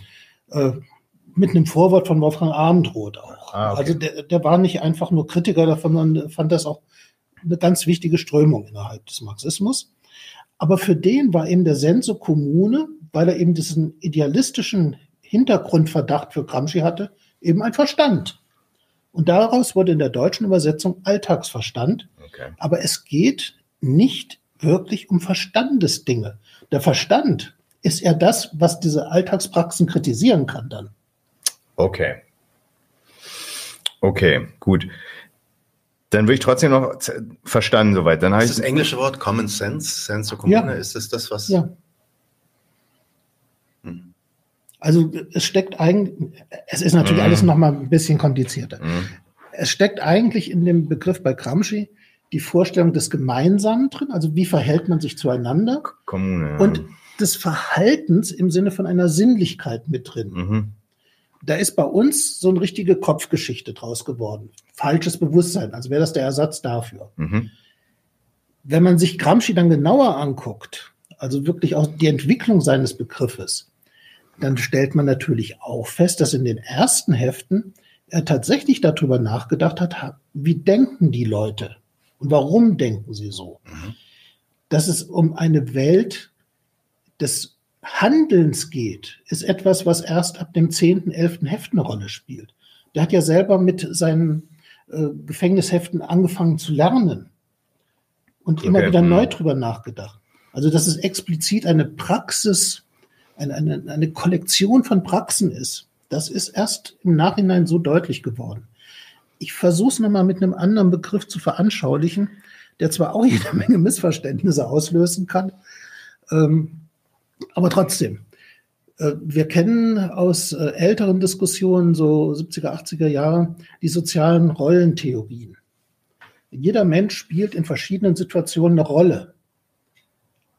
Mhm. Da geht es ja auch nicht um das, was denkt er in erster Linie, sondern wie verhält er sich als Vater, wie verhält er sich in seinem Kegelclub, wie verhält er sich in der Rolle als ähm, mhm. Abteilungsleiter oder sowas.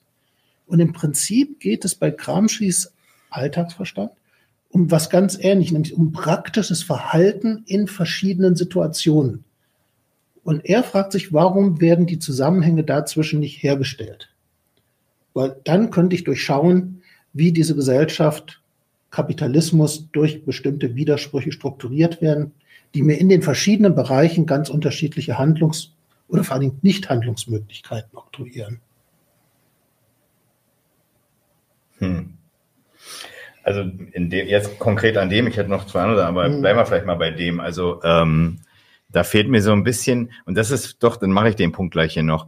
Ähm, das ist generell sowohl in dem Buch als auch in der Folge ähm, kommt, bleibt für mich immer noch, ich hatte es auch so ein bisschen mit der Verrätselung angesprochen, bleibt für mich immer noch offen, wieso jetzt praktisch, sagen wir mal, die verschiedenen Sphären des Alltagsverstandes, auf, auf die er sich bezieht, warum da Ko Kohärenz und nicht so sehr vorhandene Dispar Disparität, also im Sinne von irgendwie, es hängt irgendwie alles so in der gesamtgesellschaftlichen Struktur, Kapitalismus, Staat und so weiter zusammen, warum das praktisch so jemand, ähm, war, also wie, wie der Zusammenhang da äh, aus diesen verschiedenen Sphären dann halt zu dem kohärenten Begreifen oder dem, dem kohärenten Alltagsverstand zu führen soll. Ich meine, das ist so ein bisschen auch eine, eine, eine, eine Schwäche in dem Buch, ich sag's mal jetzt so frech, ja, eine Schwäche in dem Buch, auch in der Folge,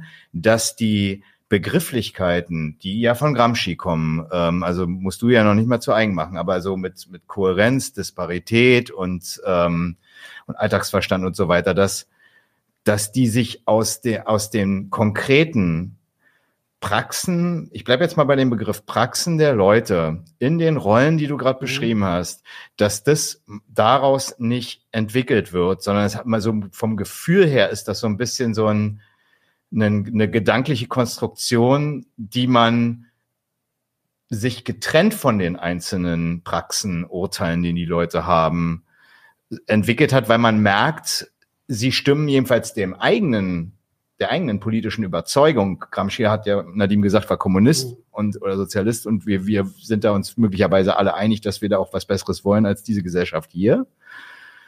Ähm, wie das praktisch, ja, ich hatte jetzt äh, schon gesagt, also wie, wie, wie, das, wie das eigentlich zusammengeht, weil es von den, konkre so von den konkreten Praxen, von den konkreten Überlegungen der Leute gar nicht so eine Ableitung gibt, sondern eher so das Gefühl, okay, man merkt, sie, sie, ähm, das war wie gesagt der Anfang, deswegen bin ich da immer so drauf gestoßen, irgendwie der Anfang mit der Folge äh, von dir so, wieso stimmen die Leute eigentlich ihrem eigenen Schaden mehr oder minder zu? Oder warum praktizieren sie das, um jetzt mal bei dem Begriff zu bleiben? Und dann stellt man fest, ist so. Und dann will man irgendwie eine Theorie sich darüber überlegen, oder der Gramsci wollte das in, im Gefängnis und ähm, hat sich dann diese, diese Begrifflichkeiten schlecht übersetzt hin oder her überlegt. Aber ich meine, wenn ich jetzt mir den Gedanken machen will, wie komme ich mit den Leuten ins Gespräch, höre ihnen zu, ich bin da übrigens auch anderer Auffassung, was du so mit, bis mit, mit vorpolitisch gemeint hast. Ich meine, dass du sagst es übrigens selbst. Du sagst, dass die ganzen Überlegungen, die die Leute haben, sind so verschrobene, der, also von der Realität zwar ausgehende, aber verschrobene Überlegungen über sie. Das ist ja nicht vorpolitisch, wenn die rassistisch sind oder sowas. Das sind schon, das sind schon sehr wohl politische Urteile. Ähm, aber da, also da, da, da, da wäre es doch eigentlich, finde ich, wenn man sich jetzt so einen erkenntnistheoretischen Gang mal auf eine vernünftige Art und Weise vorstellt, doch viel naheliegender, meine ich, und das fehlt so ein bisschen in dem, was du jetzt immer vorgetragen hast, naheliegender doch, sich die einzelnen verschiedenen Überlegungen der Leute, und da würde ich sagen, gibt's am Ende wahrscheinlich nur 30 oder 40 Stück, die man sich mal im, die haben alle ihren mhm. eigenen Alltagsverstand, das sagst du ja auch schon, geschenkt, aber so der Rassismus beispielsweise ist ein politisches Urteil darüber, dass die privilegierten Deutschen hier vom deutschen Staat auch äh, entsprechend bevorzugt behandelt werden sollen und die anderen, die hier nicht zum Volk gehören, hier nicht hergehören. Wir haben ja gerade eine Remigrationsdebatte. So. Und das ist doch ein politisches Urteil über den Staat und nicht irgendwas vorpolitisches, wo, wo, wo jemand mal sich äh, so am Gartenzaun Gedanken gemacht hat. Der hat sich ja einen Gedanken gemacht. Der mag nicht sehr äh, ähm, ja sehr detailliert sein, aber äh, es ist ein Urteil so und dann muss man dem meine ich auch zuhören und mit ihm darüber ins Gespräch geraten so. Aber da, da sind wir uns ja einig. Aber ich habe jetzt auch schon wieder viel gesagt. Aber das ist so ein bisschen so meine ich, das ist so ein, so, so ein Grundproblem, dass dieses, dass die konkreten Alltagspraxen gar nicht so richtig der Gegenstand sind, von denen man was abgeleitet hat, sondern offensichtlich äh, so eine Konstruktion von Theorie gemacht wird, gerade getrennt von diesen Alltagspraxen oder äh, Überlegungen der Leute. Ja, ja. Ist, also verstehst du ein bisschen? Ich ahne, worauf du hinaus okay. willst. Ähm, und das ist in der Tat wirklich auch ein Problem. Ähm, es ist sowohl historisch ein Problem bei Gramsci mhm. als auch äh, in der gegenwärtigen Politik. Okay. Ich sag mal, warum es bei Gramsci ein Problem war. Äh, der schreibt selber, also das ist eigentlich eine gute Idee, die ich da mit dem Alltags, also jetzt äh, sinngemäß schreibt er das, eine gute Idee, die ich da mit dem Alltagsverstand habe. Leider ist es nicht möglich, so eine Inventur zu machen, damit man sieht, welche Inhalte, welche Vorstellungen dann da sind. Weil das ist so vielfältig und wie soll man das machen? Müsste man mit jedem einzelnen Italiener reden? Geht ja nicht. Schade. Mhm. mhm. Das ist natürlich etwas, was er in seiner Zeit durchaus äh, nachvollziehbar gesehen hat. Er hat sich deswegen dann mit den Medien beschäftigt, die äh, für die Durchschnittsitaliener eine große Rolle gespielt haben, Fortsetzungsromane mhm. äh, und solche Geschichten, hat gesagt, da kann man ein Stück draus rückschließen auf ihren Alltagsverstand. Mhm. Heute sind wir wissenschaftlich wesentlich weiter, dank der Cultural Studies, wo man tatsächlich in Gruppen untersuchen kann, wie dieser Alltagsverstand von dieser Gruppe, von diesen Leuten aussieht. Aber das Problem, was wir haben, jetzt auch in unserer Diskussion, ist, dass wir dann erstmal entscheiden müssen, über wen wollen wir reden. Dann mhm. können wir nicht mehr allgemein über den Alltagsverstand reden, mhm. sondern dann müssen wir darüber reden, wie sieht der Alltagsverstand von Industriearbeitern im Opelwerk XY aus. Da müssen wir Klaus Dörrer einladen, der mit den Leuten geredet hat und untersucht hat, wie die denken und ticken. Und dann können wir über diese Inhalte sprechen. Mhm was ich jetzt gemacht habe, ist sozusagen äh, versucht, dieses Konzept dieses Zugangs darzustellen, aber nicht, welche Inhalte das in welchen Gruppen hat. Also ungefähr, ich habe erläutert, wie eine Filmkamera funktioniert, aber ich kann natürlich nicht damit sagen, welchen Inhalt der Film hat. Das wären andere Untersuchungen, andere Gegenstände, an denen man das dann konkret machen kann die, die Frage, die sich mir dabei stellt, und ich meine, das ist ja im Endeffekt auch, das ist ja eigentlich der Kern der Kritik gewesen bei uns, dass das eine, eigentlich äh, verweilt bei einer rein methodischen und sehr, deswegen auch sehr abstrahierenden Sichtweise darüber, wie, so wie wir es zumindest verstanden hatten jetzt, ja, ähm, kommunistische Agitation stattzufinden hat, die eben abstrahiert von dem, was eigentlich Kern dieser, unserer Ansicht Kern dieser äh, kommunistischen Agitation sein muss, neben nämlich dem Inhalt, der Kritik der politischen Ökonomie, der Kritik des Staat, der Staatsräson und so weiter. Ähm, und dass, dass ich anhand der Methode ähm, und, und auch dem Fokus auf der Methode sich, äh, und das hast du ja aber auch, auch schon eingestanden, insofern, deswegen finde ich es auch gerade so schwierig, weil wir, weil die Uneinigkeiten gar nicht mehr so richtig festzustellen sind.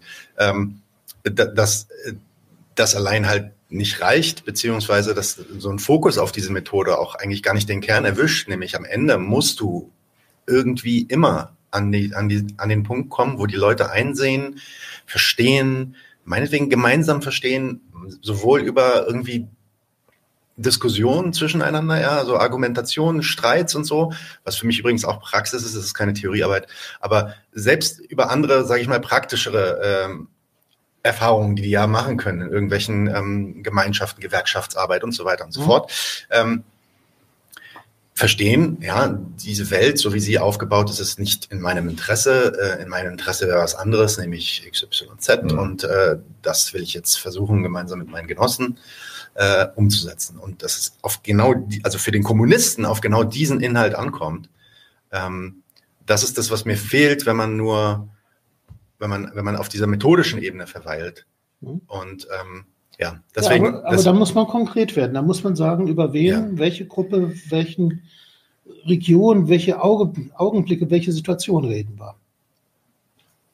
Ja, nee, da bin ich auch, also bin ich auch bei dir. Wenn man jetzt sagen würde, zum Beispiel, äh, ich, ich weiß nicht, ich lebe in, in, in irgendeinem Industrie, mir mal eine Industriestadt, Dortmund vielleicht, Düsseldorf, keine Ahnung, irgendwo, äh, wo ein VW-Werk ist oder so, ja, dann brauche ich einen Klaus, brauche ich einen Klaus Dörre, der sich mit Industriearbeitern beschäftigt hat. Dann gucke ich mir den an und sage, okay, was beschäftigt die so? Mhm. Und dann weiß ich, alles klar, wenn ich da jetzt mal eine eine Demo vormache oder irgendein Event irgendwie, wo ich die Leute zu einlade, eine Feier oder so und die dann zum Nachdenken anstoßen will, dann habe ich da so ein paar gute Inputs. Ja, aber das sind für mich halt, wie gesagt, dann sind das diese, diese taktischen, äh, ja, äh, banalen fast Erwägungen. Also banal nicht im Sinne von, äh, ich will jetzt nicht die Arbeit von dem Klaus Dörre da kleinreden, weil das ist natürlich eine intensive wissenschaftliche Arbeit, soziologische äh, Forschung, die man da betreibt. Aber ähm, ja, das ist für mich kein Unterschied ums Ganze, in dem Sinn, dass ähm, das Ziel ist schon das gleiche. Das Ziel ist schon, die Industriearbeiter auch ranzukriegen, einfach mal diese, diese falschen Ideen abzulegen. Ähm, ja, klar. Aber äh, ich kann, wenn ich Klaus Dörr lese und seine Untersuchungen herausfinden, wie kann ich am besten mit den Leuten in Dialog kommen, dass sie ihre falschen Ideen ablegen. Wie komme ich an die am besten ja. ran? Ja, ja, ja, okay. Und dann kann ich das natürlich auch nur konkret mit Inhalten machen. Ja, so ist es, richtig. Ja. Da gibt es keine Methodik hinter. Ja, aber das war sozusagen nicht Gegenstand unseres Gesprächs von Fabian und mir. Da hätten wir sagen müssen, wir gucken uns an, wie ist der Alltagsverstand bei Drogenabhängigen am Frankfurter Bahnhof. Ja. Naja, aber ihr habt, Entschuldigung, ihr habt ja schon am Anfang die Frage, ich habe es jetzt schon zum, zum dritten Mal, aber ihr habt ja am Anfang schon gesagt, so, äh, die Leute werden ausgebeutet, sie machen trotzdem mit. Woran könnte es liegen? Also so konkret an, an, an so an einem Beispiel wart ihr ja dann schon. So ja, aber das ist doch genau der Witz an der Sache. Äh, das ist die allgemeine Feststellung. Die Leute werden ausgebeutet, mhm. trotzdem machen sie mit, aber sie machen es aus tausend verschiedenen Gründen. Ja. Es gibt eben nicht die eine Antwort nur. Deswegen machen sie mit. Dann wäre alles natürlich ganz einfach. Sondern äh, du kannst Lohnabhängigen haben, der ist äh, engagierter Gewerkschafter. Mhm. Und äh, wenn die Revolution ist, sagt er, nee, das nun doch nicht, weil ich bin äh, katholisch und möchte da nicht irgendwie, dass jetzt Atheismus oder sowas kommt. Und der andere ist mhm. in genau derselben sozioökonomischen Situation und zieht die Schlussfolgerung, ich will Revolution machen. Oder der, der dritte ist äh, auch für die Revolution, ist auch Gewerkschafter und ist politisch engagiert aber seine Frau ist dagegen und er sagt, also bevor ich jetzt meine Ehe riskiere, ja. tue ich es nicht.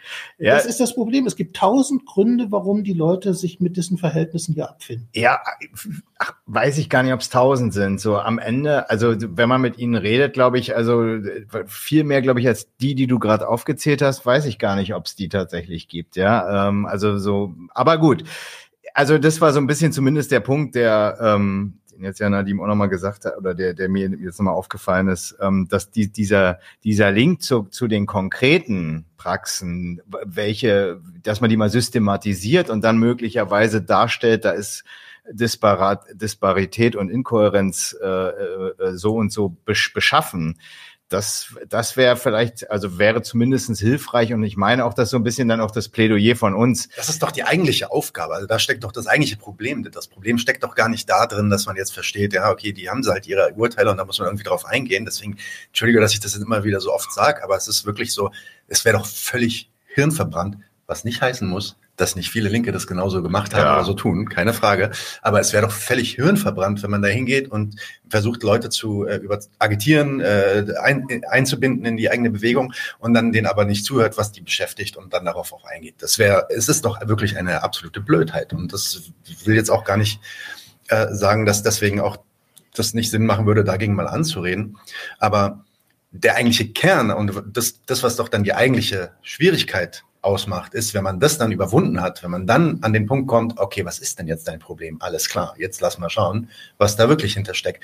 Diese, das ist doch meiner Meinung nach das, was die kommunistische Praxis dann auch unterscheidet von jeder anderen Praxis. Deswegen mhm. lässt sich ja so ein Gramsci, so eine Theorie auch relativ gut äh, anwenden, also auf, gewissen Abstraktionsebenen, ohne das jetzt irgendwie als Vorwurf zu nehmen, aber relativ gut anwenden für einen AfD-Propagandisten oder so. Der kann sich auch Gramsci's Hegemonietheorie angucken und sagen, alles klar, da kann ich, kann ich auf jeden Fall was draus ziehen.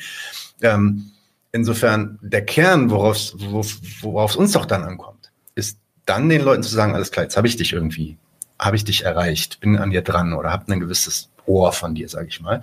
Und jetzt lass uns da äh, lass uns da mal gemeinsam dran arbeiten, dass die Einsicht über die Realität, die wissenschaftliche Einsicht quasi zustande kommt. Und das ist das halt, wo, ähm, wo wir, glaube ich, unseren Einspruch hatten, wo wir mhm. einfach sagten, das hat uns gefehlt. Bei dieser, aber gut, da sagst du jetzt, hast du ja auch direkt so angefangen. Das war nicht deine Aufgabe, darüber zu reden ja. in der Folge. Fair enough. Also dann ist auch äh, meiner Meinung nach einiges an Einigkeit hergestellt.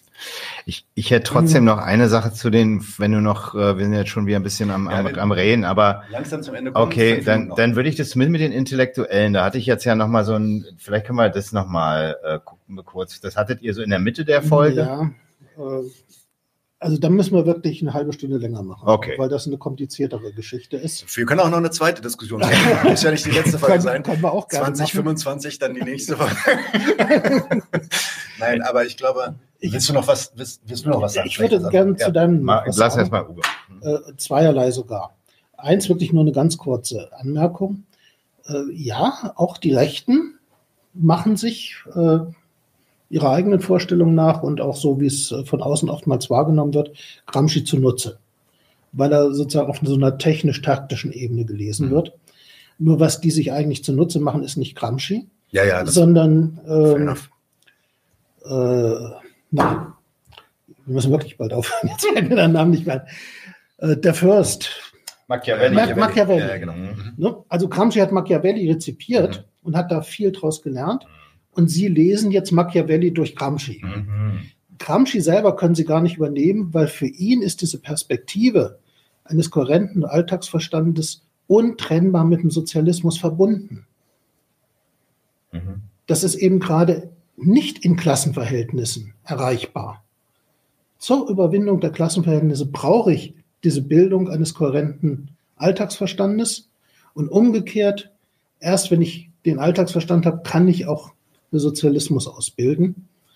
Äh, in, in Klassenverhältnissen oder mit einer rassistischen Politik lässt sich der Alltagsverstand immer nur in seinen Abteilungen, in seinen Gewaltförmigkeiten, aber nicht in seiner tatsächlichen positiven emanzipatorischen Potenz weiterentwickeln. Von daher klauen die das einfach.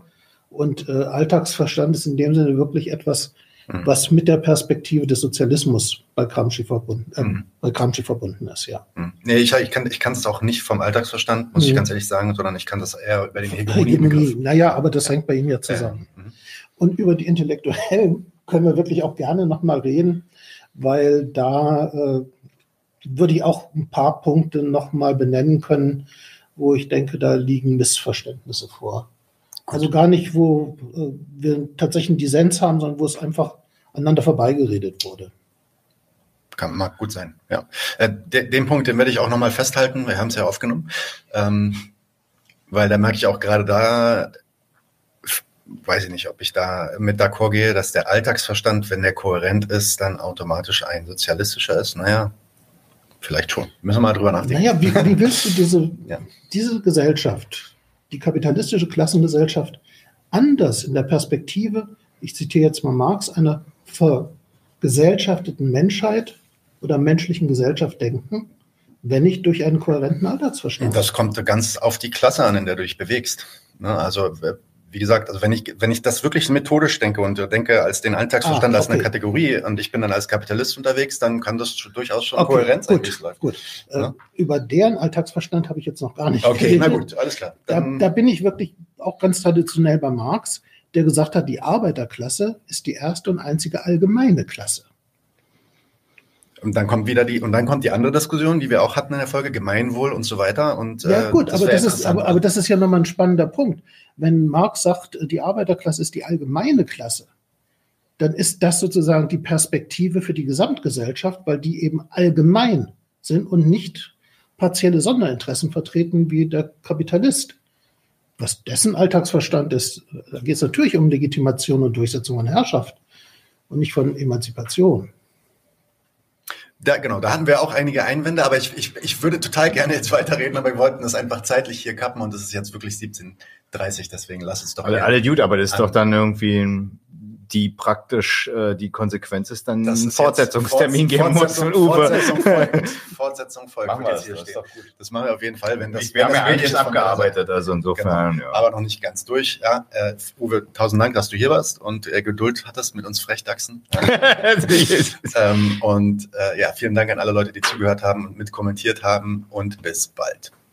Tschüss. Tschüss. Leute, wir brauchen eure Hilfe. Wenn euch dieses Video gefallen hat, klickt auf Like, abonniert den Kanal und vergesst nicht das Glöckchen zu drücken, damit ihr benachrichtigt werdet, wenn wir neuen Content droppen. Außerdem solltet ihr uns überall folgen, wo wir verfügbar sind. Das ist Facebook, Instagram, Twitter und Twitch. Und wenn wir irgendwelche Ankündigungen machen oder Posts, dann shared, was das Zeug hält. Gebt uns all eure Liebe. Wir haben mittlerweile ziemlich signifikante Kosten. Wenn ihr es euch irgendwie leisten könnt, unterstützt uns doch auf Patreon. Dann kommt ihr auch in den Genuss verschiedener Vorteile, wie zum Beispiel Zugang zu unserer Discord-Community oder Zugang zu den ultrageheimen Patreon-Episoden, die wir dort posten. Außerdem könnt ihr uns natürlich auch über PayPal Spenden zukommen lassen. Außerdem haben wir mittlerweile einen eigenen Online-Shop. Das heißt, wenn ihr euch immer noch fragt, was ihr euren Lieben zu Weihnachten, Ostern oder sonst wie schenken könnt, geht dorthin und kauft duftes Merch. Alle Links dazu hier in der Beschreibung oder auch auf unserer Webseite 99zu1.de. Vielen Dank fürs Dabeisein, danke für die Unterstützung und wir sehen uns in diesem Theater.